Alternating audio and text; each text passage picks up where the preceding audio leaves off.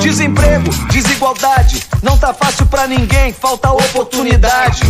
Pra criança, pro jovem, virar alguém, pra criança, pro jovem virar alguém. Pro Brasil melhorar, educação já. Pro Brasil mudar, educação já. Acreditando que é possível, que haverá um novo amanhã, um novo Brasil. E nós, os paladinos da educação, haveremos de continuar lutando por um Brasil em que as novas gerações tenham a chance de um brilhante futuro. Acreditamos que agora há de raiar um novo dia, o dia da tão sonhada gestão da qualidade na educação, para garantir o futuro do Brasil entre os países educados do mundo. Educação já! Educação já! Educação já!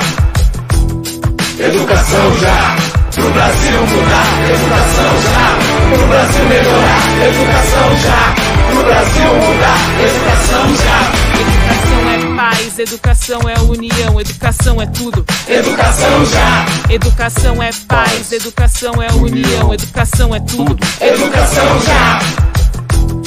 Educação já. Educação já.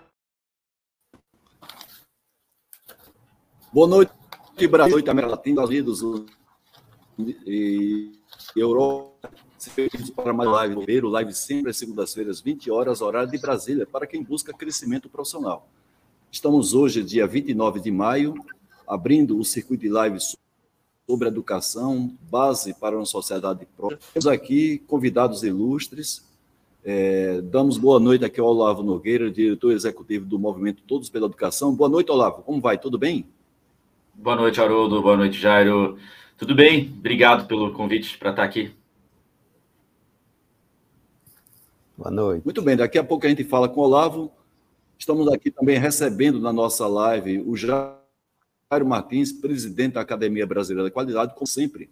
O presidente da academia abre o circuito de lives e hoje temos aqui a presença ilustre do Jairo Martins. Boa noite, Jairo. Boa noite, Haroldo. Boa noite, Olavo. Né? É um prazer estar aqui para falar de um tema tão importante né, para o nosso país e para o mundo também. Né? Então, abrindo. Muito bem, Jairo. É... Primeiro, agradecer a você também por estar junto comigo. É, estar junto comigo coordenando essa, esse circuito uma vez, essa parceria com a Academia Brasileira da Qualidade. E eu gostaria de deixar o espaço aberto para você fazer, então, a abertura oficial do nosso circuito e também vontade para fazer algum tipo de divulgação da nossa Academia Brasileira da Qualidade. Muito obrigado por estar aqui presente. Ok, Haroldo, obrigado aí. Então, ao público presente aqui, dando continuidade a esse circuito de lives Haroldo Ribeiro, né, que foi idealizado pelo Haroldo, né, e temos a, a a honra né, de ser uma parceira apoiadora, a Academia Brasileira da Qualidade, e hoje nós teremos um tema de extrema importância para o nosso país: educação, a base para uma sociedade próspera. Né? E nós vamos falar um pouco né, sobre as perspectivas para a educação básica no Brasil. E para desenvolver esse tema, eu dou boas-vindas aqui ao Olavo Nogueira Filho, diretor executivo de Todos pela Educação, que aceitou o convite feito por Haroldo e nos brindará com seu conhecimento e o seu pensamento para que tenhamos um Brasil cada vez melhor por meio da educação. Então, só dizendo algumas palavras sobre a Academia Brasileira da Qualidade, ela foi criada em 2010 e é uma organização não governamental e sem fins lucrativos, tendo como membros pessoas de experiência reconhecida, é, de competência profissional adquirida ao longo dos anos, né, em universidades e atividades relativas à gestão e à excelência da gestão no Brasil e no exterior. E a BQ tem como missão contribuir para o desenvolvimento da cultura da qualidade e benefício da sociedade brasileira. E tem o propósito de mobilizar organizações, governos e sociedade civil para um mundo justo, ético e sustentável, executando assim uma qualidade ampla, efetiva, para que o nosso Brasil finalmente evolua. Então, é importante salientar que, para o biênio 2023-2024, a ABQ está focalizando prioritariamente no debate colaborativo com parceiros agregadores para identificar e solucionar com qualidade e boa gestão problemas relevantes que afetem a qualidade de vida da sociedade brasileira. Daí o tema de hoje. Né? Eu aproveito né, para divulgar que também nesta quarta-feira, ou seja, depois de amanhã, no dia 31 de maio, às 19h30 horas, né, eu queria convidar todos os brasileiros, veja a ousadia, né, para a nossa live ABQ, disseminando a cultura da qualidade no Brasil, que vai ser transmitida pelo YouTube. E eu aproveito né, dando início a essa série de, de lives, né, para agradecer ao Haroldo Ribeiro por essa parceria. Haroldo, além de acadêmico da ABQ, é membro da diretoria da ABQ, a qual eu tenho a honra de, presi de presidir. Né? Aproveitem, então, vocês aqui presentes conosco, todo o conhecimento e experiência que esse momento com Olavo Nogueira Filho vai nos proporcionar. Excelente live a todos e o mote da ABQ, a qualidade no Brasil que queremos. E assim dou por iniciado esse circuito de lives, tendo como tema foco a educação. Então, bom evento a todos. Jair, muito obrigado pela abertura, pela parceria. Estou é, colocando aqui no chat o link que as pessoas podem usar para se inscrever para essa live da BQ, onde a gente vai estar mostrando quais são as ações estratégicas da academia. Todos nós, esse biênio 2023-2024, então participem, 19h30, horário de Brasília, na próxima quarta-feira. Vai demorar em torno de uma hora e muito bom, porque nós temos que ter a sociedade civil, que somos nós, é, também participando ativamente, assim como acontece o movimento Todos pela Educação, que tem aqui representado é representado pelo Olavo Nogueira, que é um movimento sem fins lucrativos também, uma entidade como a nossa, a ABQ, e que tenta reunir esforços no Brasil para uma causa que é comum de toda a sociedade brasileira, que é a questão da educação, principalmente no foco na educação básica. E todos nós temos que estar engajados né, com esses temas que repercutem para toda a nossa sociedade. E a ABQ tem essa missão de contribuir para uma sociedade próspera a partir de ações estratégicas definidas pelo nosso plano, nós temos nas nossas âncoras estratégicas a educação, sem sombra de dúvida, até por uma eleição que a gente fez internamente na BQ dos acadêmicos, nós colocamos, e, e de maneira vanta, muito vantajosa em relação a outro tema, a educação surgiu como uma prioridade, principalmente a gestão da educação. É? Então, a gente agradece às pessoas que, por acaso, possam participar e também com, é, essa divulgação da nossa live da BQ, para quarta-feira, a gente tem toda a sociedade bem representada, é, representantes da sociedade, instituições, acadêmicos, para que a gente possa contribuir da nossa maneira como cidadão para uma sociedade mais próspera. Então, Jairo, parabéns por esse, essa live da BQ que vai ter na próxima quarta-feira, dia 31 de maio, 19h30. Eu agradeço a sua participação. E, Jairo, se você puder, é, acompanhe a nossa live aqui com o Olavo Nogueira, com a nossa audiência, porque no finalzinho eu gostaria de convidar você para fazer um comentário, um balanço dessa live, tá certo? No finalzinho ali por volta de 21 horas, para enriquecer mais ainda essa live de hoje. Então a gente agradece e o convite está aberto, Jair. Ok, perfeito, obrigado. Estarei aí.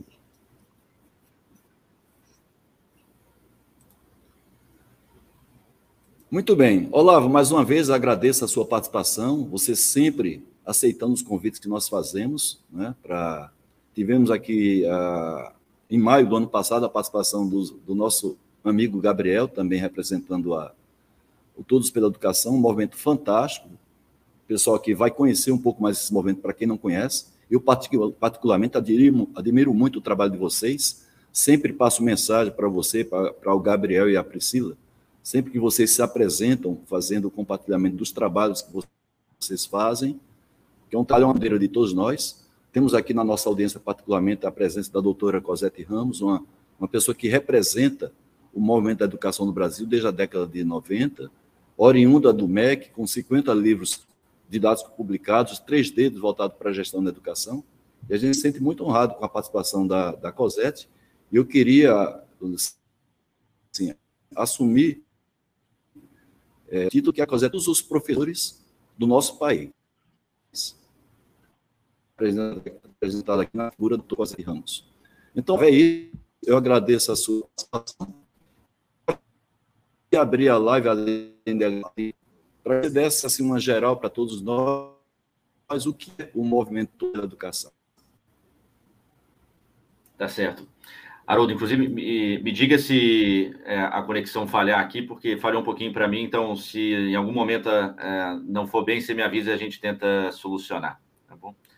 Mas vamos lá, então primeiro, é, boa noite mais uma vez, Haroldo, é, mais uma vez, boa noite ao, ao Jairo, é, boa noite professora Cosete Ramos, é uma, uma honra tê-la aqui acompanhando essa, essa live, e a todos os demais que, que estão aqui é, nos prestigiando com, com a presença e acompanhando essa, essa conversa. Né? É, obrigado pelos comentários elogiosos, Haroldo, ao, ao Todos pela Educação. É, eu é, reitero aqui o que, que disse é, no começo, acho que é muito bom é, contar com, com a parceria da, da ABQ, de vocês, nessa desse desafio que é o de colocar o tema da educação na pauta, de trabalhar por mudanças nas políticas públicas. Então, é, fica aqui o nosso muito obrigado pela parceria de vocês e contribuição nessa mobilização que, é, como o Jairo colocou, é absolutamente fundamental para o nosso país. Né? Então, obrigado. Bom, entrando um pouco já na sua primeira pergunta sobre, sobre o Todos pela Educação, nós somos uma organização é, de advocacy, né? esse é um termo é, que infelizmente ainda não tem uma tradução, tem, já vi de diferentes formas uh, essa, essa, tentativa de, de, traduzir esse termo em inglês. Uh, algumas pessoas chamam, olha, organizações de advocacy são aquelas que defendem uma causa. Né? Já vi pessoas dizendo que são organizações que trabalham para incidir politicamente né? É, nos, nos, rumos é, de, uma, de, um determinado tema de interesse público. Né? Já vi algumas pessoas, inclusive, dizendo que advocacy é o lobby do bem. Né? É você é, trabalhar junto com o poder público é. para tentar avançar pautas Bom. específicas. E acho que todas essas é, qualificações, de certa maneira, podem ser é, utilizadas para descrever o nosso trabalho. A nossa causa, aqui no Todos pela Educação, como o próprio nome diz, é a causa da educação, mais espe especificamente a causa da educação básica. Né? Para quem não acompanha é, tanto assim é, temas de educação. A educação básica compreende desde a educação infantil, então começando pela creche, passando pela pré-escola, é, passando pela, pela educação, pelo ensino fundamental, que vai de primeiro ao nono ano, e é, finalizando com o ensino médio. Então, essas quatro, é, quatro etapas, né, digamos assim, é, conformam aquilo que a gente chama de educação básica. Então, a gente não entra em discussões de ensino superior, com exceção uh, a pauta de formação de professores, que é uma pauta de ensino superior, mas sempre com a perspectiva, de novo, uh, voltada para a educação básica. O nosso foco aqui, uh, Haroldo, é tentar, no fim do dia, trabalhar em prol de melhorias na qualidade da educação básica brasileira. Opa. A gente vai falar na próxima pergunta um pouco sobre o atual cenário da educação, Sim. mas fato é que ao longo da década de 90, a gente finalmente conseguiu resolver um problema é, bastante básico, né? É, que era o problema do acesso, né? de garantir é, vagas para todos os jovens de 4 a, a 17 anos é, na escola. E a partir do início dos anos 2000, a agenda da qualidade, né?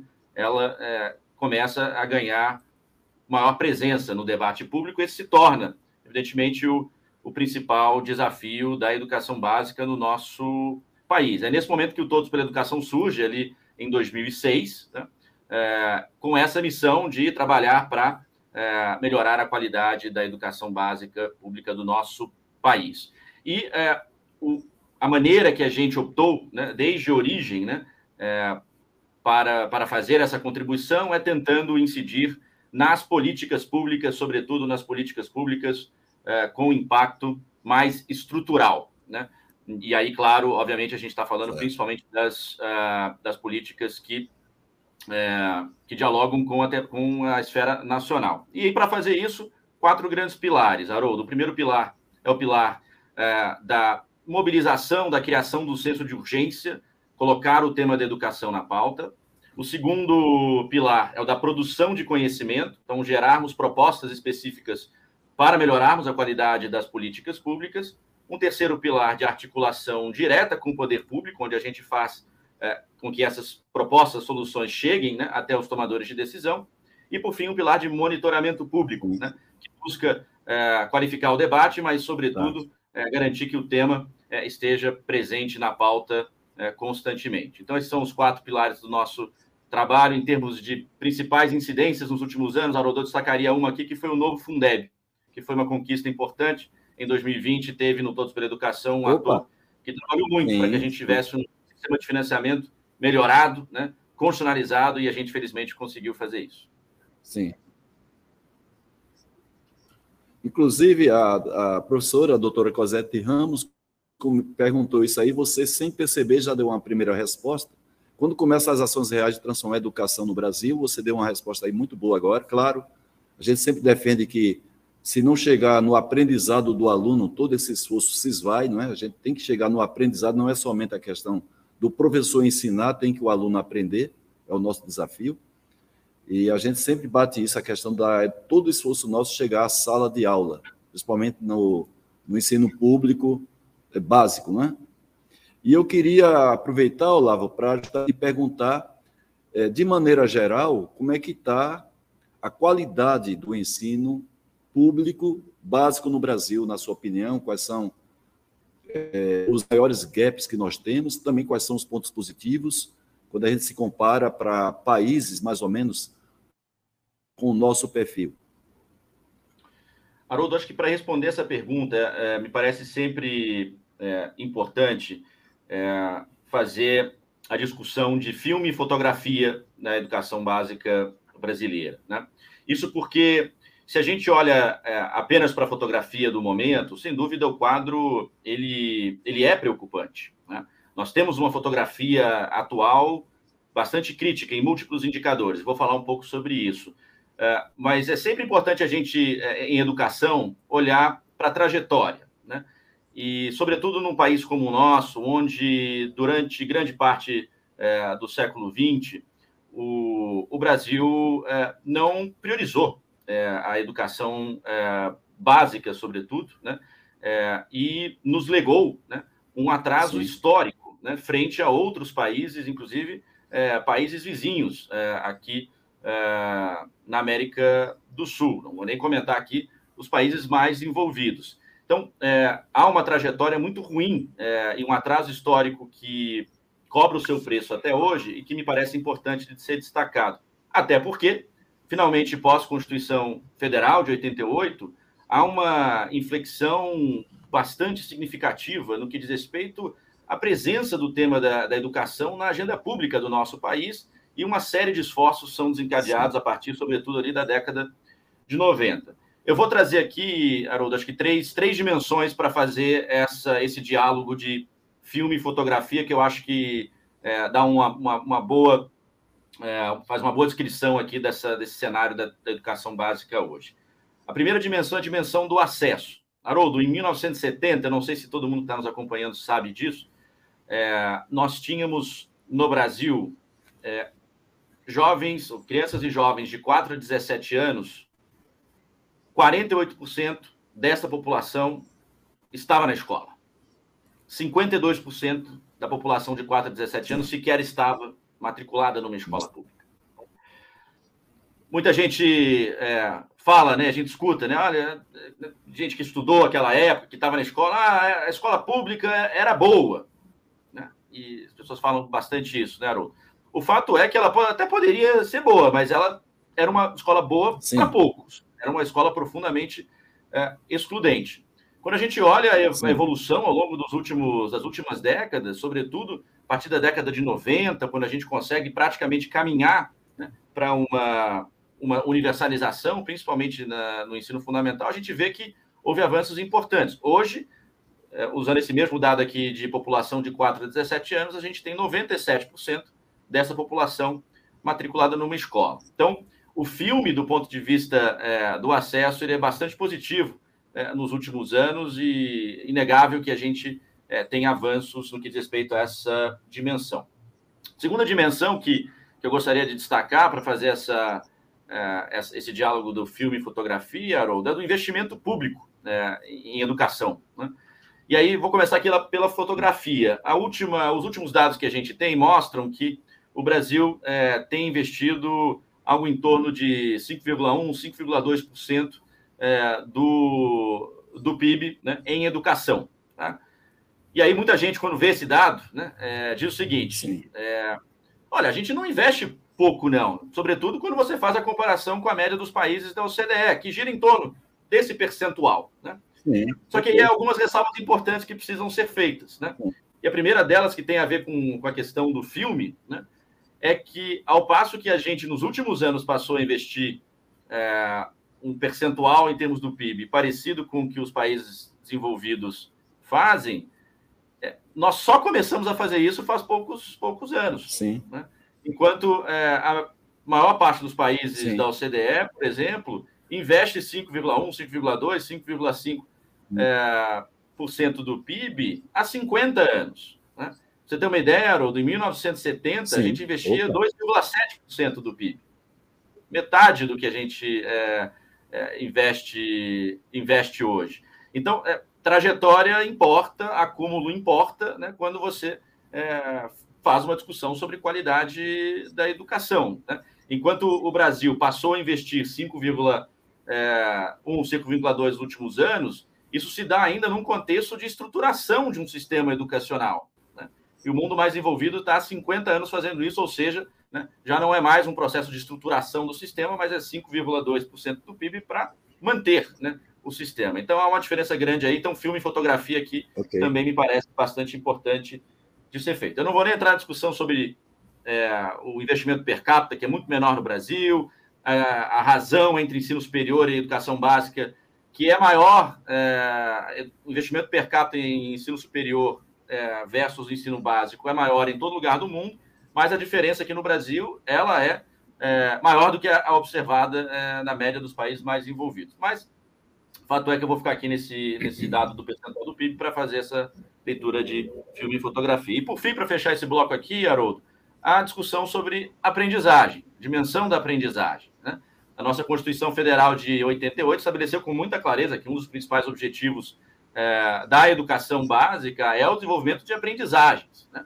E é, Sim, aqui mora a grande parte é, do nosso desafio atual enquanto, enquanto país, que é garantir né, aprendizagem para todos. Vou fazendo uma leitura aqui de filme e fotografia. Eu vou me ater aqui a um dado apenas, Haroldo, mas é, essa, essa dinâmica que eu vou descrever agora, ela é observada em múltiplos indicadores. Tá? O dado que eu vou utilizar aqui é o dado de percentual de aprendizagem, é, o percentual de alunos com aprendizagem adequada em língua portuguesa e matemática ao final do quinto ano do ensino fundamental. O que nós estamos dizendo aqui é, são uh, crianças com é, 10, 11 anos de idade, né? E o dado de 2001, Haroldo, percentual de crianças ao fim do quinto ano, né? É, com aprendizagem adequada, gerava em torno de 20%. 20%. Né? Se você olha o filme, ao longo desses últimos quase 20 20%. anos, o último dado que a gente tem é, pré-pandemia, em 2019, esse dado saltou para 60%. Esse é um avanço é, bastante importante. Né? É, é, raro a gente encontrar em, em, em qualquer outro é. setor, setor, é, setor social, é, indicadores que triplicam ao longo do, né, de um período de mais ou menos 20 anos. Isso tem a ver com o aumento do investimento público, isso tem a ver com o avanço de importantes políticas públicas ao longo do, dos últimos anos e, sobretudo, uma certa continuidade que foi observada entre os anos dois, 90 e anos 2000 é, no que diz respeito a políticas nacionais. Então, é, essa, essa fotografia de 2019 que eu tô, que eu estou utilizando aqui, ela é, é, um tanto quanto crítica quando você olha para o indicador de maneira fria. Né? 60% é, não é muito bom, mas quando você olha é, a trajetória, você percebe que há um avanço importante. E aí, fecho aqui, é, Haroldo, fazendo aqui uma leitura um pouco mais aprofundada desse dado específico de 60% é, de estudantes com aprendizagem adequada ao final do quinto ano, né, olhando para o copo meio vazio dessa história. Né? E, e aí, quando a gente é, faz uma leitura fria Sim. dessa foto, a gente percebe que nós ainda temos problemas bastante graves. É absolutamente inconcebível a gente estar é, satisfeito com esse tipo de indicador, porque significa que 40% dos estudantes com quase 10, 11 anos de idade estão é, concluindo o quinto ano sem ter aprendido o que deveriam ter aprendido. Trocando em miúdos aqui, Haroldo, a gente está falando de é, estudantes que não estão plenamente alfabetizados. Então, isso precisa ser é, trazido com, com muita Verdade. clareza e com senso de urgência. E aí, por fim, Haroldo, acho que para além da questão da média, né, é, e aí vou utilizar esse mesmo dado para evidenciar essa questão, o Brasil tem um problema sério de desigualdade na educação. Então, não só a nossa média ela é bastante crítica, Sim. mas quando a gente observa é, e, e, e, faz o recorte, é, vou usar aqui o nível socioeconômico, tá? é, dos estudantes, a gente percebe que é, os resultados eles reproduzem né, as vergonhosas e brutais desigualdades sociais que o nosso país é, carrega há muito tempo e ainda tem. Certo. Então, nesse mesmo dado, Haroldo, é, quinto certo. ano, aprendizagem adequada à língua portuguesa e matemática, se a média é 60%, quando a gente olha para o nível socioeconômico mais alto, é uma escala que vai de 1 a 7. Tá? Quando a gente olha para os alunos que estão no nível socioeconômico 7, certo esse dado chega a pouco mais de 80%. Sim. Quando a gente olha para os alunos que estão okay. no nível socioeconômico 1, são os alunos mais pobres do nosso país, esse dado chega a 20%. Ou seja, os resultados de hoje, do nível socioeconômico mais baixo, nesse indicador, é a, é a média que nós tínhamos em 2001. Né? E aí, quando a gente vai é, olhar é, para esse nível socioeconômico certo. 1, a gente percebe que os estudantes nesse nível socioeconômico têm CEP, têm cor e têm raça. Nós estamos falando, sobretudo, de alunos negros, nós estamos falando de alunos que moram nas regiões norte e nordeste do nosso país, e nós estamos falando dos alunos que moram nas regiões periféricas. Então, nós temos um problema grave de média de aprendizagem, nós temos um problema grave de desigualdade de aprendizagem. A boa notícia, Haroldo, se é que há uma boa notícia nos últimos certo. anos, é que a gente tem bons casos de educação em larga escala, como o Ceará, por exemplo, que conseguiu é, fazer muito diferente e em escala. O que mostra, portanto, que apesar da gente ter é, uma fotografia ainda muito crítica, é possível a gente mudar esse quadro. Muito bem, o quadro lá a gente bem conhece, o quadro de Sobral, inclusive a nossa a secretária hoje do Ministério da Educação, a Isolda Sela, é oriundo desse trabalho lá, foi secretária de Educação Ceará, acompanhou muito bem esse processo de evolução. Depois se tornou aí também a vice-governadora, na saída do governador para concorrer à eleição, na eleição passada, a Isolda também ocupou o cargo aí de, de governadora do Ceará, e hoje está lá no Ministério da Educação como secretária, contribuindo com essa experiência. Também temos uma experiência muito boa em Pernambuco, não é, também, significa que a gente tem soluções, agora precisa a gente nuclear isso daí de maneira fazer um, um escalonamento né, para outras situações também. E começa, a, a, Olavo, a bombar perguntas aqui da audiência. A gente vai abrir um parênteses da nossa pauta, para a gente também colocar nossa audiência aqui no, no, na nossa discussão.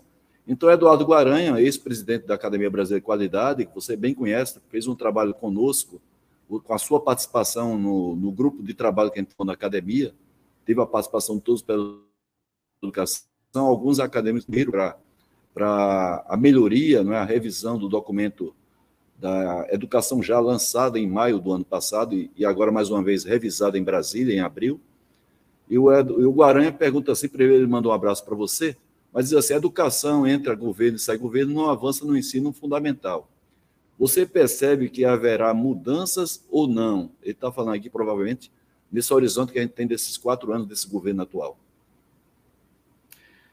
Perfeito. Olha, é, eu, eu, acho que é, essa, é, é essa, bom, a, a, forma de me responder essa pergunta me parece que eu diria o seguinte: não, se você olha para o filme de 30 anos, é, que foi o que eu escrevi agora, agora há pouco, é, é inegável que há avanços. Né? Houve, houve avanços, não só nos indicadores de aprendizagem, mas se a gente olha nos indicadores é, de percentual de estudantes que concluem o ensino médio na idade certa, melhorou substancialmente. É, se você olha é, para é, indicadores é, de acesso, sobretudo no caso do ensino fundamental dos anos finais, ensino médio, há avanços. E há é, avanços importantes que, é, que surgiram, sobretudo na última década, no que diz respeito a sistemas de médio grande porte que conseguiram é, se descolar bastante da média brasileira, ou seja, mostrando que é possível fazer muito melhor e fazer em escala. Né? São esforços é, em que você percebe nitidamente que há é, efeitos de política pública. Né? Durante muito ano, muitos anos, Haroldo, a gente é, teve o caso de Sobral, que você mencionou agora, né?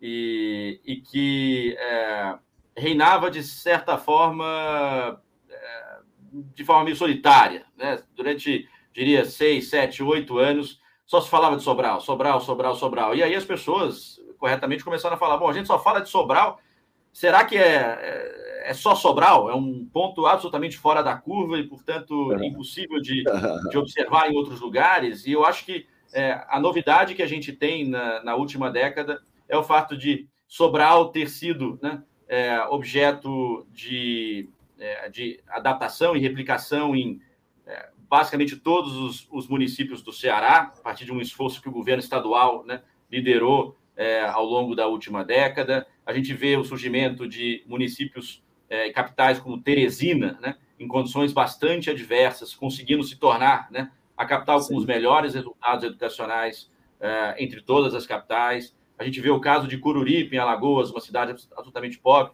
também em condições adversas, que uh, se tornou uma das, uh, das grandes vitrines em termos de qualidade com equidade. A gente vê o caso de Pernambuco no ensino médio, que conseguiu promover transformações bastante importantes. Então, acho que é, não parece é, é, 100% adequado a gente é, acreditar que é, não, não, há, é, não há nenhum avanço positivo, não há nenhuma é, boa experiência nesses últimos anos na educação básica. Dito isso, né, eu acho que, sem dúvida alguma, quando a gente olha principalmente para o passado mais Sim. recente, né, a gente vê muita inconsistência em termos de política pública em âmbito nacional. Se a gente pegar os últimos 11 anos, Haroldo, não sei se você conhece esse dado, a gente teve 11 Sim. diferentes ministros nesses últimos 11 anos, ou seja, uma média de um ministro por ano. É impossível você conseguir né, é, dar continuidade de políticas públicas em âmbito Sim. nacional com esse cenário de média de um ministro por ano. Né? Então, é, me parece que esse é, uma, é, é, um, é, um, é, um, é um indicador sim. relevante para refletir a falta de continuidade que aí sim a gente é, acho que tem observado no passado recente, quanto nacional. E aí, claro, trazendo para o passado mais recente ainda, nos últimos quatro anos, a gente infelizmente teve um governo federal que, no caso da educação, é, resolveu é, se concentrar em pautas que não têm relevância alguma né, para a gente, de fato, enfrentar os desafios que existem. Né? Pauta de homeschooling, educação cívico-militar, é, questões é, do Enem, é, isso foram pautas é, absolutamente absurdas e absolutamente é. descoladas da, do dia a dia e da realidade e dos desafios reais que a gente tem. Né? Então, a gente, é, infelizmente, teve é, um período muito, é, muito grave para a educação básica brasileira, no que diz respeito à coordenação nacional, que foi o Ministério da Educação que virou as costas para as agendas importantes, não buscou coordenar agendas que podem fazer a diferença e, sobretudo, na pandemia, que foi um período crítico para a educação básica brasileira, não cooperou né, é, junto Sim. com os municípios para tentar coordenar um enfrentamento é, em âmbito nacional. Né? Então, a gente tem muitos desafios hoje. Acho que a grande expectativa né, que, que existe para esse Ministério da Educação, a gente pode falar mais é, disso adiante, que é um pouco a pergunta que o Eduardo é, Guaranha fez, né? e, e agora, né, o que, quais são as perspectivas? eu acho que o fato da gente ter um ministro né, e uma vice-ministra, né, que vem da experiência, talvez a, a, a, principal experiência de educação básica nos últimos anos, é motivo de muita expectativa e de muita esperança. Acho que para é, quem, quem, quem, trabalha na área da educação, né, é, entendendo que a visão que é, eles é, conseguiram avançar no estado do Ceará seja né, trazida para a esfera nacional. É claro que fazer gestão da educação em âmbito estadual é diferente de é, fazer é, a coordenação e a gestão da educação em âmbito nacional. Mas acho que a expectativa ela, ela foi muito grande no começo, acho que ela segue muito grande, mas a gente pode falar um pouquinho mais sobre isso nas próximas perguntas. Tá, tem duas perguntas aqui muito parecidas. Uma é do Cardoso, que ele se refere à educação lá na Alemanha. Segundo ele, essa questão de você já, já desde cedo profissionalizar, ter cursos técnicos, comparado com os cursos tradicionais que a gente tem, que não qualifica a pessoa, não prepara efetivamente a pessoa para o trabalho. E o Maurício Sorrentino ele também faz a mesma colocação.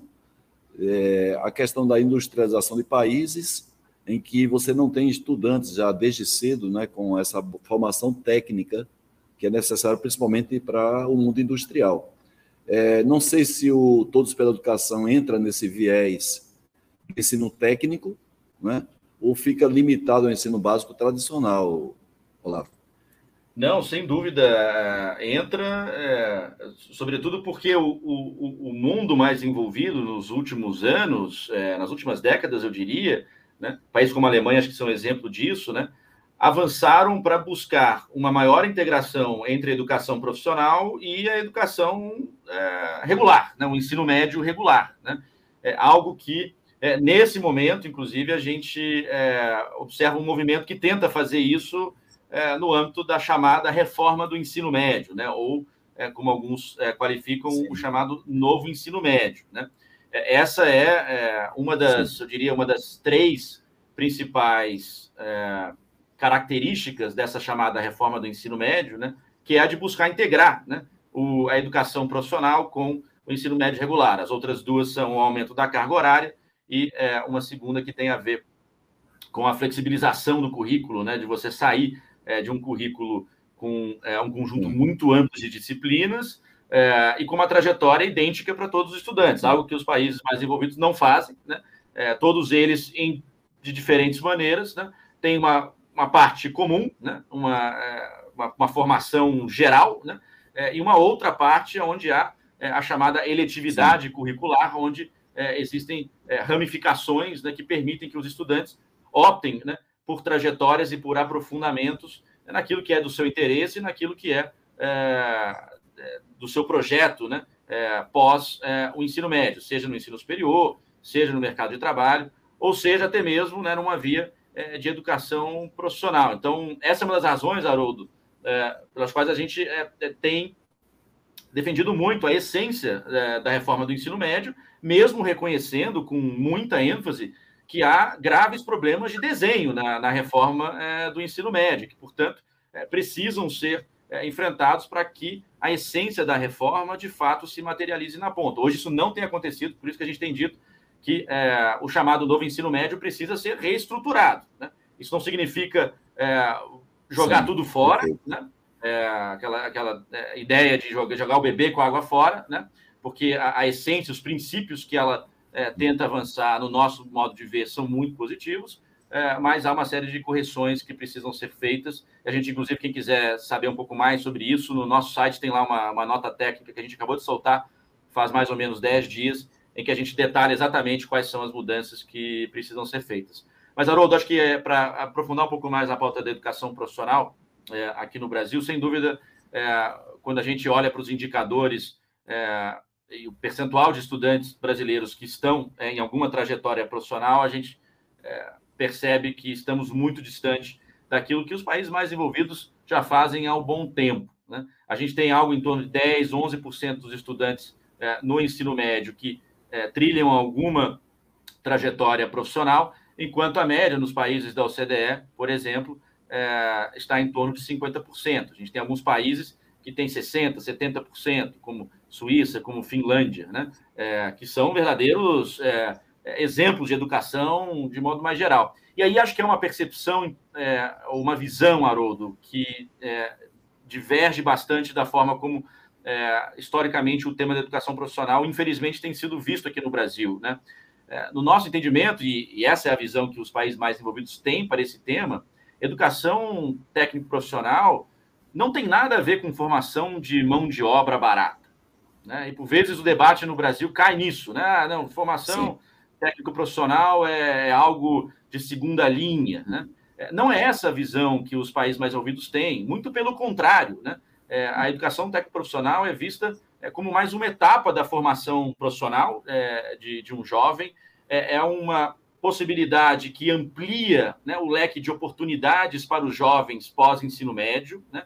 é uma trajetória que permite para aqueles que querem ingressar né, é, de, de forma mais imediata no mercado de trabalho, né, é, uma possibilidade de renda muito melhor de quem não faz né, a educação é, técnico-profissional. Então, há, há, uma série de ganhos, né, é, sobretudo para um país como o nosso, em que a gente tem, Haroldo, eu não sei se todo mundo sabe esse dado, mas hoje, hoje né, dos é, estudantes que concluem o ensino médio, né, 20% vão para o ensino superior. 80% dos jovens que concluem o ensino médio não vão para o ensino superior.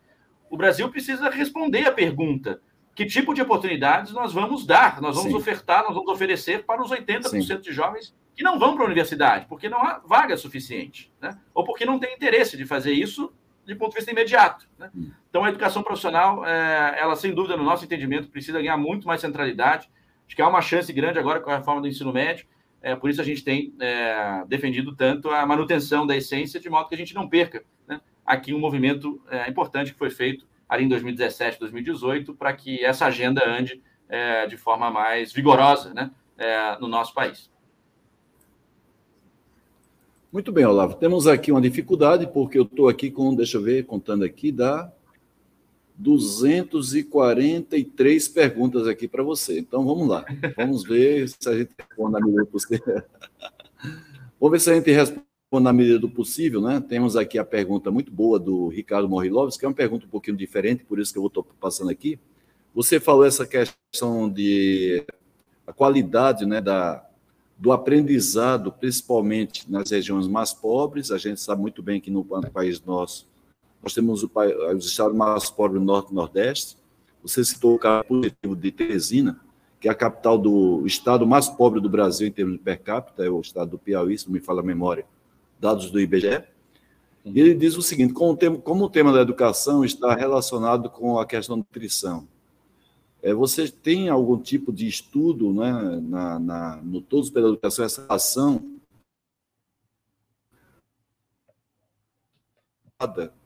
com tanto a frequência, a assiduidade do aluno na escola, como também a qualidade do aprendizado, é muito difícil aprender com barriga vazia. É isso aí. É uma outra forma de descrever isso, né, Haroldo? É, aluno, aluno com fome não aprende. Tem, é, tem uma literatura bastante consolidada, Haroldo, que, que, que dialoga sobre os chamados é, fatores extra-escola. Né? É, e, e, o que essa literatura mostra é que é, quando você busca é, é sistematizar é, os fatores que explicam o desempenho escolar de um estudante, os resultados educacionais de um estudante em qualquer lugar no mundo, tá? Você vai ter um conjunto é, de fatores organizados em, do, em, duas grandes dimensões. Tá? Uma, uma, dimensão é a dimensão dos fatores extraescolares. Tá? e a outra dimensão é o chamado, é, são chamados fatores intraescolares, ou seja, aqueles que estão sob algum domínio ou sob total domínio das escolas e, portanto, da política pública. Né? E aí há, há, uma literatura bastante farta sobre isso, inclusive que tenta né, é, mostrar né, nos diferentes países qual é o peso de cada um desses fatores, né, dos fatores extra-escola e dos fatores intraescolares. Né? E é uma série de meta-análises meta que mostram que isso, claro, varia de país para país, tá? mas se você tenta é, tirar uma, uma, média da maior parte dos países onde esses estudos foram feitos, é, o que a literatura mostra é que mais ou menos metade do resultado educacional é explicado por razões extraescolares. Metade por razões intraescolares. Ou seja, é, é aquela fala que algumas pessoas é, normalmente dizem, olha, a, educação sozinha não vai resolver todos os problemas, né? é, de, de aprendizagem. Certo. Isso é verdade, ela tem é, um papel é, reduzido, muito importante, né? mais ou menos metade aqui do resultado é explicado por, por aquilo que é feito na escola, né? mas há, sem dúvida, um outro conjunto de fatores que tem a ver com, com, com questões extraescolares. E aí, as principais variáveis que a literatura mostra, que incidem né, é, do ponto de vista extraescolar, tem a ver com, é, com pobreza, tem a ver com o nível de escolaridade dos pais, sobretudo é, das mães, dos estudantes, né? tem a ver com o ambiente em que a criança ela cresce, né, a chamada primeira infância, daí a importância né, do, do bom investimento, não só em educação, Sim. mas em múltiplas variáveis nos primeiros anos de vida. Né? Então, há uma série de fatores que é, incidem né, é, nessa, nessa cesta de fatores extraescolares. E a alimentação, né, ou nutrição, que foi a palavra que o Ricardo utilizou, ela é absolutamente é, um fator que aparece né, nessa literatura. Né? Por isso que tem muitos estudos, inclusive, que apontam é, o Bolsa Família como uma política muito importante do ponto de vista educacional, né, ao, longo do, ao longo do tempo. Por isso que, inclusive, Haroldo, Sim. acho que uma das, uma das medidas que foi tomada por este governo agora, nesse novo mandato, de incluir no Bolsa Família né, um adicional de é, 150 reais por criança é, até 14 anos, é, me parece uma das principais medidas com efeitos é, com efeitos é, educacionais, né? Então, acho que isso que o Ricardo traz, sem dúvida, é importante, ainda mais num país como o nosso, onde né, é, voltamos ao mapa da fome, os últimos anos foram um tanto quanto é, duros no que diz respeito a isso. Então, é, essa temática da nutrição é importante, Bolsa Família acho que avança de maneira correta nesse sentido.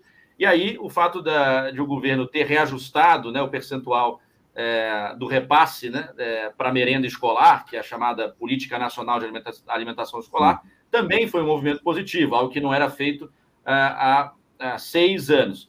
Dito isso, Haroldo, para fechar aqui, a gente soltou uma nota específica sobre a Política Nacional de Alimentação Escolar, talvez o Ricardo depois é, queira, é, queira dar uma explorada. A gente fez um elogio bastante grande no que diz respeito é, ao reajuste da merenda, pelas ações que descrevi agora, mas essa é uma, é uma política que ela ainda pode ser melhorada do ponto de vista do seu desenho, porque hoje ela tem um caráter, Haroldo, um caráter regressivo, porque o per capita é, da, é, do repasse ele é homogêneo entre todas é, as redes de ensino. Isso não faz, nenhuma, não faz nenhum sentido Sim. quando a gente tem um país tão desigual como o nosso. Né? Então, países ou cidades Sim. mais pobres deveriam receber mais recursos do que outras cidades. Então, a gente tem uma proposta, inclusive, em nota técnica já, para a gente tornar essa política mais redistributiva, né? Ou seja, você tem um diferencial ali no per capita a depender do nível socioeconômico é, dos estudantes em cada uma das redes de ensino.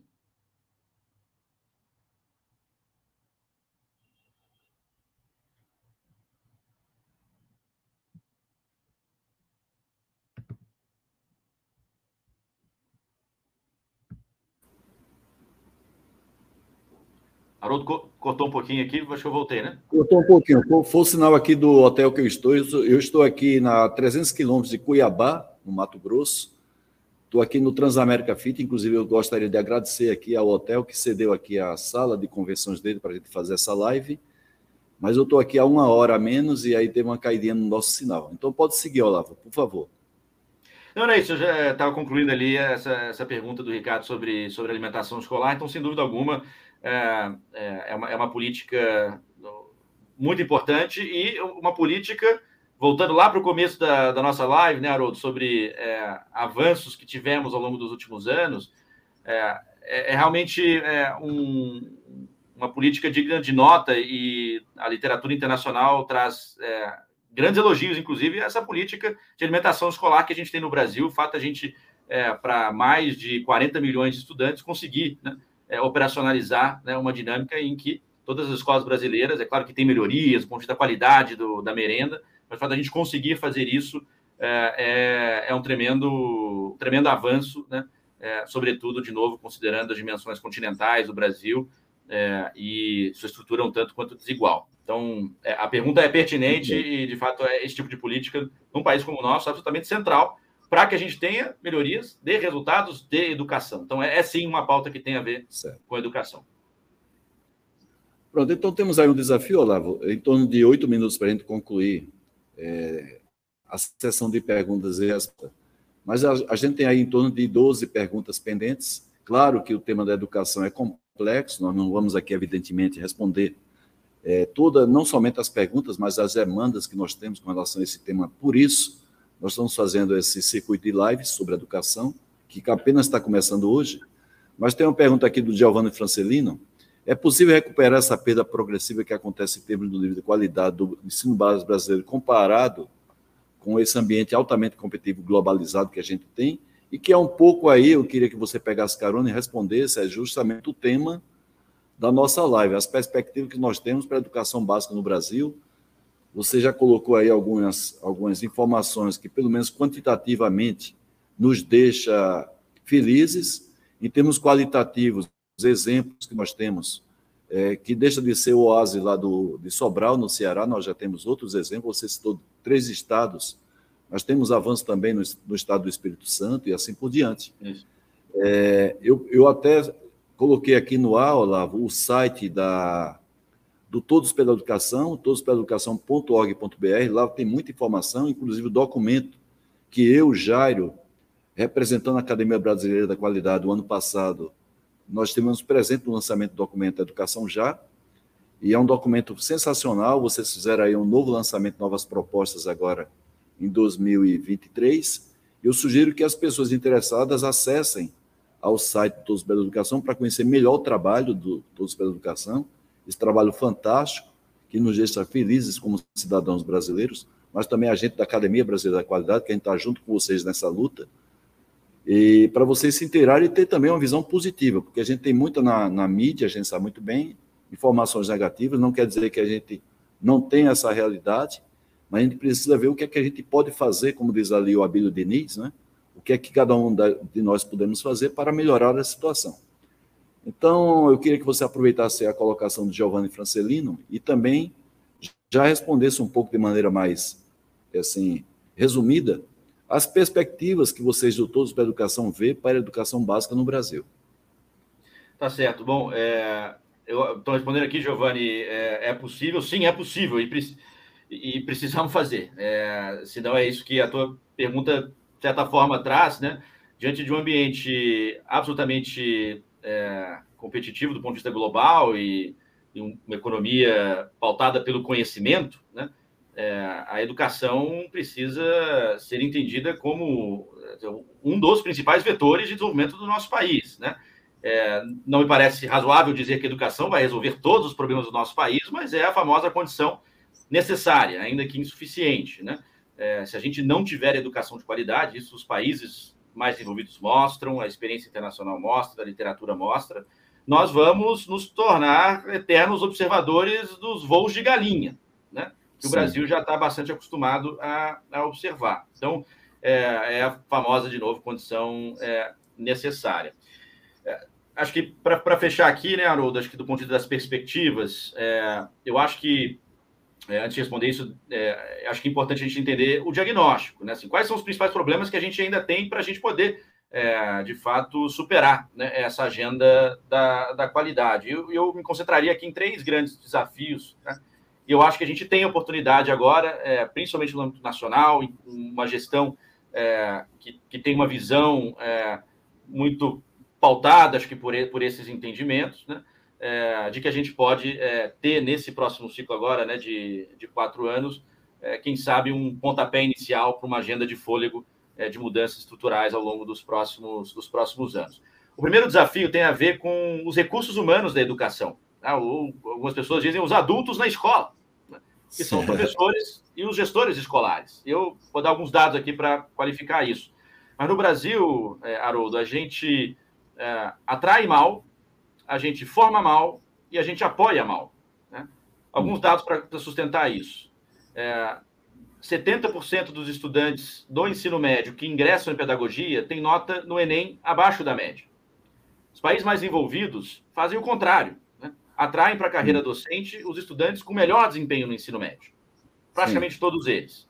Nenhum deles faz aquilo que a gente faz na largada, que é atrair alunos com desempenho mais baixo no ensino médio. Sim isso é, não fosse isso suficiente do ponto de vista negativo, a gente faz é, algo ainda mais grave na formação inicial de professores, que é caminhar para é, um, um, cenário em que daqui a alguns anos, Haroldo, seguindo a tendência que a gente tem seguido nos últimos anos, nós vamos formar quase todos os nossos professores 100% à distância. Hoje são 62% dos professores que estão nos cursos de pedagogia e licenciatura, 62 que estão se formando 100% à distância distância. Basta fazer o um paralelo com o médico, Haroldo. Sim. A gente seria atendido por um médico que Difícil, se formou 100% à distância? Eu acho que a resposta de todo mundo seria não. Mas na educação a gente está, enquanto sociedade, ok, com o fato de que Sim. Nós temos quase aí dois terços dos nossos professores hoje sendo formados à distância e a tendência é, é, de, é, de subida.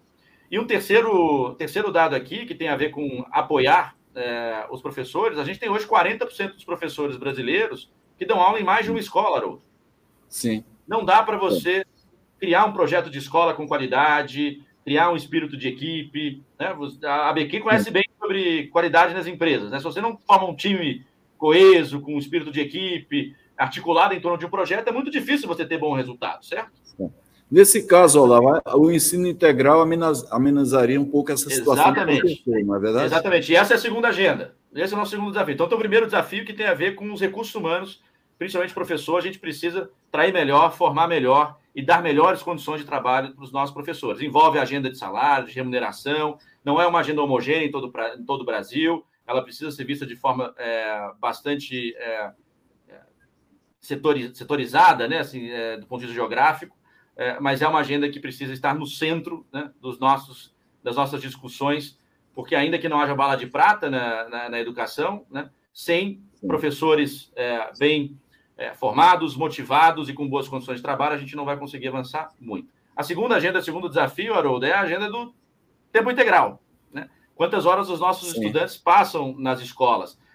Para sintetizar aqui, acho que o cenário que a gente tem, Haroldo, é, aqui no Brasil, a média é, gira em torno de quatro horas e meia, cinco horas, né? E quando você vai no mundo mais envolvido, os países mais envolvidos, está perto de seis, sete horas, né? Quando a gente conversa com pessoas é, desses países e fala, olha, aqui no Brasil a gente tem um desafio de, é, de chegar, nas, de universalizar as escolas de tempo integral. E aí, Haroldo, é, maioria das pessoas olha para a gente e fala assim, mas o que, que significa escola de tempo integral? Aí a gente explica, não, são as escolas que passam a, a ter seis, sete horas, que saem de quatro, cinco horas, e eles dizem, aqui é, no, no, no nosso, nosso país, isso aí se chama escola.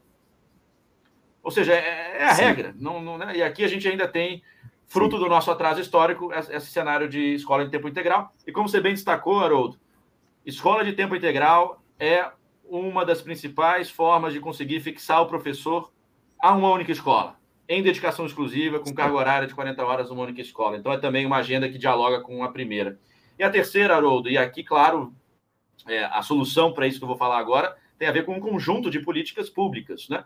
é, que miram a melhoria da qualidade. Mas a gente precisa ter no centro da nossa discussão a discussão sobre qualidade do investimento ou qualidade do gasto, como algumas pessoas gostam de trazer. Né? O problema do financiamento ele ainda existe, tá? do ponto de vista per capita, a gente precisa ainda avançar se a gente quiser competir né? é, com os países mais envolvidos, mas fato é que é, nós temos também que colocar muita, é, muita ênfase na agenda da qualidade do gasto. Eu vou dar um dado aqui que eu acho que resume isso, Haroldo. Usar Teresina como um parâmetro. Né? Sim. Uh, Teresina tem um investimento per capita né, por aluno por ano de é, mais ou menos 7 mil reais. Ok? E tem um IDEB, que é um indicador é, de desenvolvimento da educação básica, Opa. uma nota de 0 a 10, né, que mensura a qualidade da educação, tá? tem um IDEB de 7,5. Então, 7 mil de investimento per capita é, por aluno né, por ano e um IDEB de 7,5. Porto Alegre tem um investimento por aluno por ano de quase 13 mil reais, ou seja, quase o dobro de Teresina. E tem um IDEB de 5,0. Então, isso é o suficiente para nos mostrar que, sim, dinheiro é importante, sim, a gente precisa é, manter né, a, a, o senso de urgência na melhoria e no aumento do investimento para a gente poder competir com os países mais envolvidos, porque o nosso per capita é muito abaixo do que o mundo mais ouvido faz. Dito isso, a gente tem que trazer em paralelo a agenda da qualidade do gasto. Porque dados como esse mostram né, que gestão da educação Sim. faz muita diferença. Então, acho que essa é uma terceira, terceira dimensão que precisa estar na, na ordem do dia. Agora, para fechar sobre a perspectiva, né, eu acho que a gente tem uma boa perspectiva, é, saindo de novo de um, acho que uma gestão é, do governo federal é, que foi é, desastrosa em múltiplos sentidos. Acho que a gente finalmente tem de novo né, sob capitania aqui de uma dupla que liderou grande parte de um projeto de sucesso em âmbito estadual, né, é, que está hoje liderando os esforços do Ministério da Educação. Né. Muita expectativa foi trazida a respeito da, da, daquilo que eles poderiam trazer, Eu acho que ainda é, essa expectativa está tá alta, né? É, o MEC foi atravessado por essa agenda do novo ensino médio, que obviamente tirou muita energia, mas é, a expectativa é que a gente tenha aí ao longo das próximas semanas, próximos meses, uma série de políticas que é, apontam no sentido correto. Acho que a gente tem boas manifestações, boas falas, que mostram que teremos de fato um governo olhando para as pautas importantes. Né? Agora tem que não só é, ter uma boa fala, tem que ter é, capacidade de execução, capacidade de coordenação, né? prioridade política para avançar é, as políticas que precisam ser avançadas para enfrentar esses desafios né, que eu destaquei agora há pouco. Muito bem, Olavo. Olavo, é, voou o tempo, a gente pede muitas desculpas aqui à nossa audiência. É, vocês viram aí na audiência que o Olavo ele responde as perguntas com propriedade, com intensidade, com profundidade, porque não dá para responder perguntas complexas com respostas superficiais.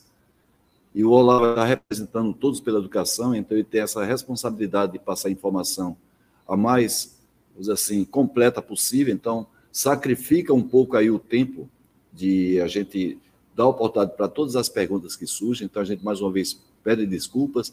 O Renato Li, que está aqui presente, que esteve presente, é, nós nos conhecemos lá no, em, no evento de maio, no Ibirapuera, quando o Renato Li esteve conosco, comigo e com o Jairo. É uma pessoa que está hoje se dedicando ao estudo pela educação. A gente agradece a presença do Renato Li na nossa audiência e outras pessoas que fizeram perguntas aqui.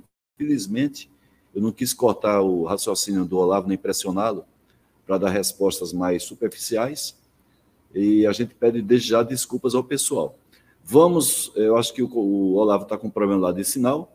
Eu vou fazer o seguinte: eu vou cumprir uma promessa de campanha, fazer o sorteio aqui de quatro produtos com vocês. O Olavo volta daqui a pouco. É, esse livro que está sendo lançado pela Quatro Marca Editora vai ser, vão ser sorteados três exemplares. Foi lançado basicamente na live da semana passada. E o Marromed aqui, mais uma vez, gentilmente está possibilitando um sorteio desse, desse livro, três exemplares. E um curso à distância de 5S do TPM dentro dos 30 cursos que nós oferecemos ao mercado. Então a gente vai aqui descompartilhar este esta postagem e vamos aqui postar o aplicativo do StreamYard que faz automaticamente sorteio para quem para quem esteve aí na tela. Deixa eu ver só se está compartilhando aqui com vocês. Um momentinho só. Ah, já está na tela. Então vamos lá compartilhar aqui o, o sorteio. Boa sorte a todos. Quem for sorteado, manda o endereço completo para pdca.terra.com.br e a gente já convida vocês para um bate-papo bem informal daqui a pouco com o Jairo Martins, representando vocês. Doutora Cosete Ramos.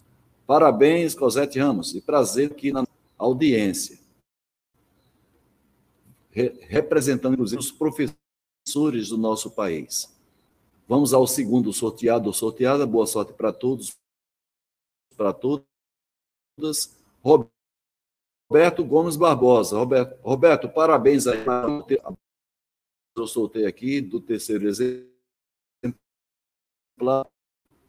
O livro lançado pela Quality Market Editora vai para Fátima Ribeiro. Então, parabéns, Fátima, também uma honra tê-la aqui na nossa audiência.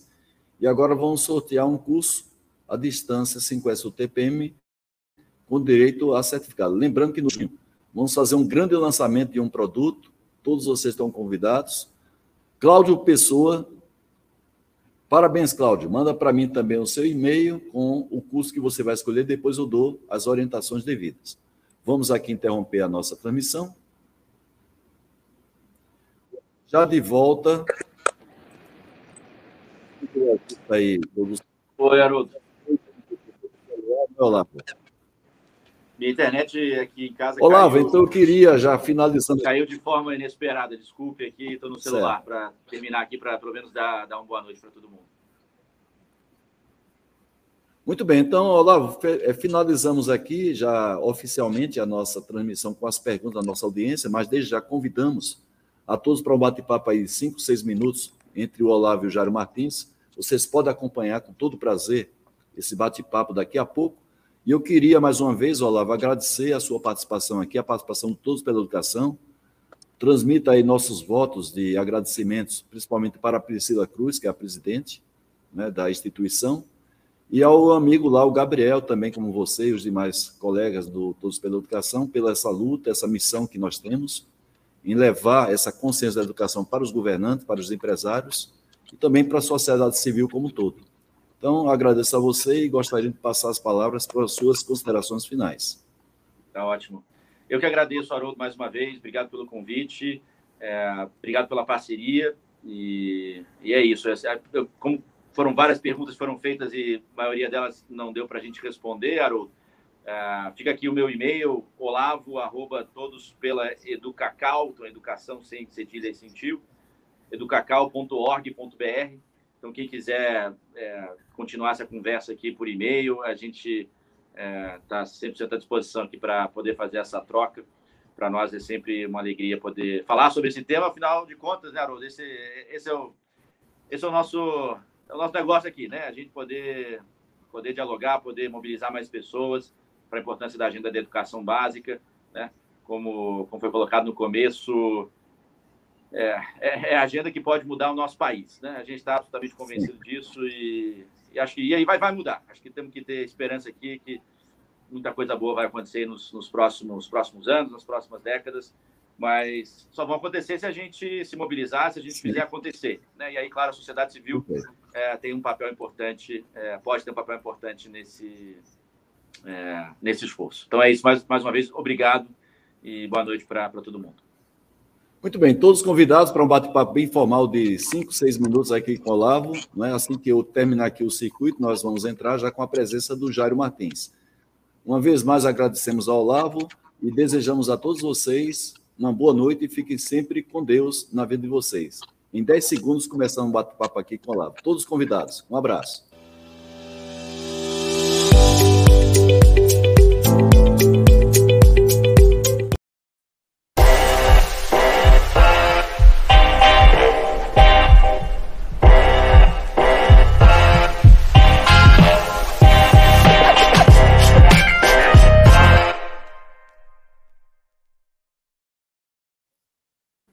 Olá, Jairo. Como vai, Jairo? Olá.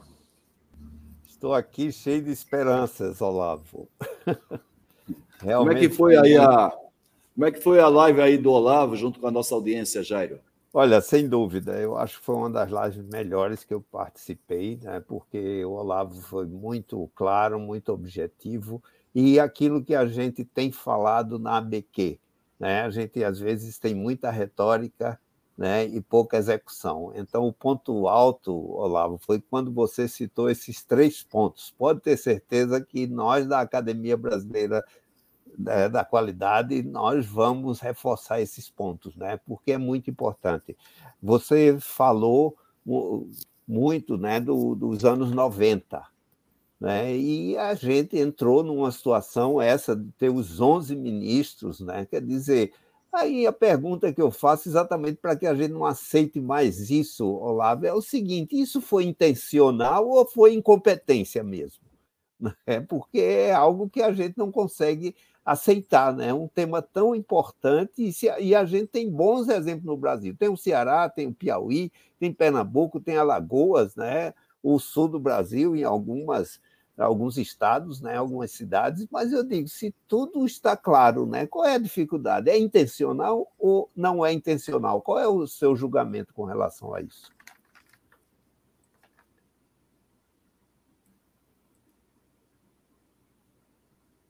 Está sem som. Está sem som, Olavo. Olavo. Tenta ver o som. Eu acho que está problema. Não, está sem som.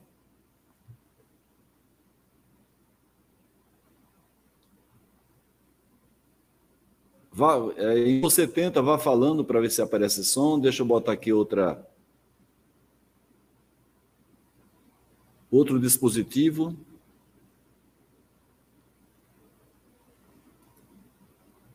Vamos ver se pelo outro dispositivo. Tenta no outro dispositivo lá.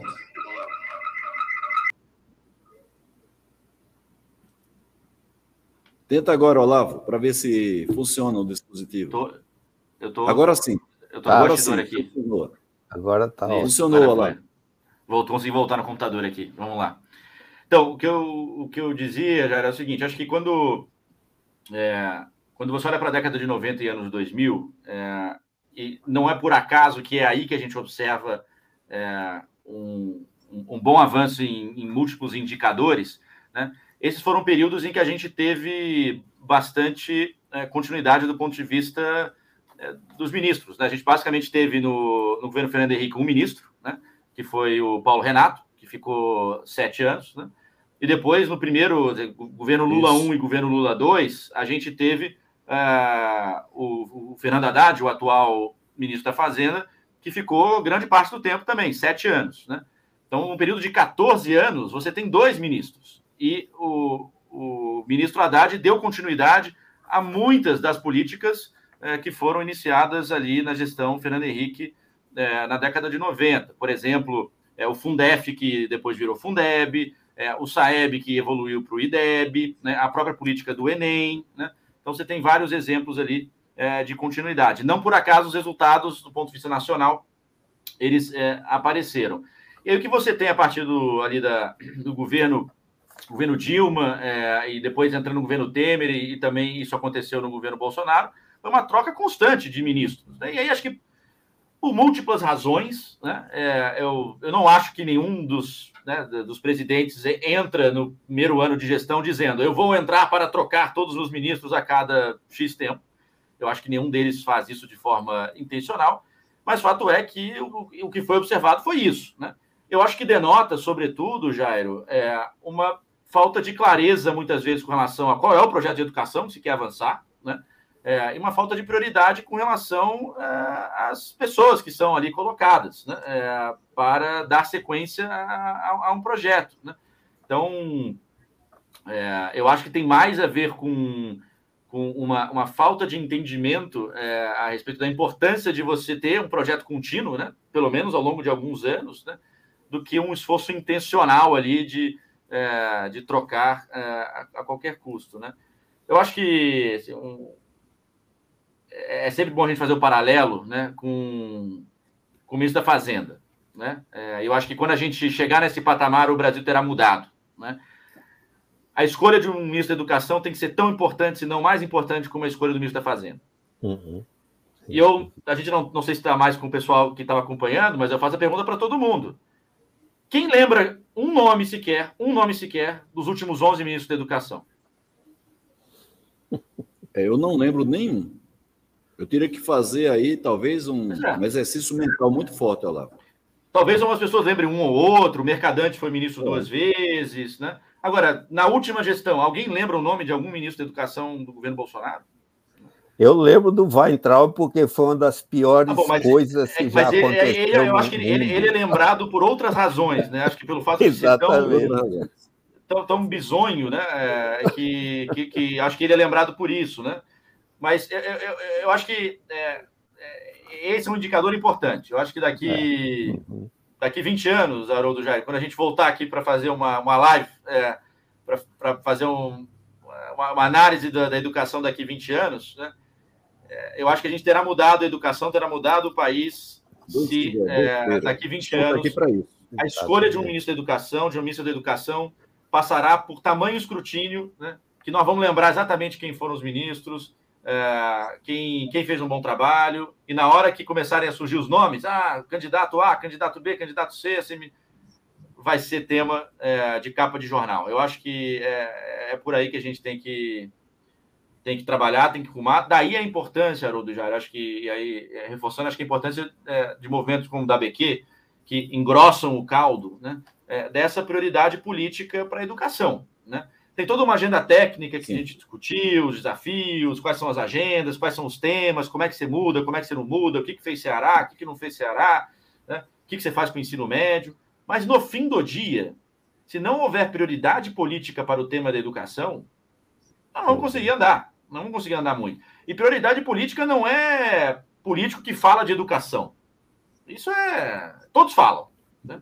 É. Prioridade política é você escolher uma boa equipe colocar um bom ministro, uma boa ministra, um bom secretário, uma boa secretária. Sim. Prioridade política é você dar continuidade a políticas que você herdou do seu antecessor, mesmo quando esse antecessor era de um outro partido. O Ceará fez isso. Teresina fez isso. Pernambuco uhum. fez isso. Prioridade política é o governante muito bem. respaldar as tomadas de decisão, de decisão do ministro, do secretário, né, quando a coisa aperta. Porque para melhorar a política pública, né, é aquela, aquela história, né? Não, não dá para fazer uma omelete sem quebrar os ovos. Né? Haverá resistência, né? haverá resistência de grupos específicos. Mas se a gente quer melhorar a qualidade da educação, os governantes têm que apoiar isso. Se não houver pressão por parte da sociedade, né, para que Sim. o tema seja priorizado, o governante dificilmente fará isso, né? Porque priorizar politicamente significa gastar capital político. Né? E hoje, é, acho que a gente é, tem um quadro muito melhor do que a gente tinha há 20 anos, eu diria, mas é, é, inegável que ainda há avanços a serem feitos, sobretudo no que diz respeito à elite do país. Eu não digo só a elite econômica, do ponto de vista é, é de recursos, não, mas elite política, elite cultural, as pessoas que é, participam do debate público. Nós, nós, nós precisamos colocar isso como prioridade da sociedade, senão os governantes dificilmente priorizarão o tema da forma que precisa ser priorizado. Muito bem, Olavo. É, nós estamos aí solidários a esse trabalho de vocês, nós da Academia Brasileira da Qualidade. Né? A gente sabe muito bem a, as limitações de competência de gestão que temos os nossos governantes, quer seja na esfera federal, estadual e também municipal, até no, também nos poderes, que a gente tem os três poderes maiores. A nossa classe empresarial, um pouco aí, eu diria, é, apática com relação à situação, embora sofra na pele os resultados de produtividade, de falta de qualificação da mão de obra, que tudo nasce na educação, na, principalmente a questão da primeira infância. O Basílio Dagnini foi muito feliz aqui, pena que não deu para colocar a pergunta B dele.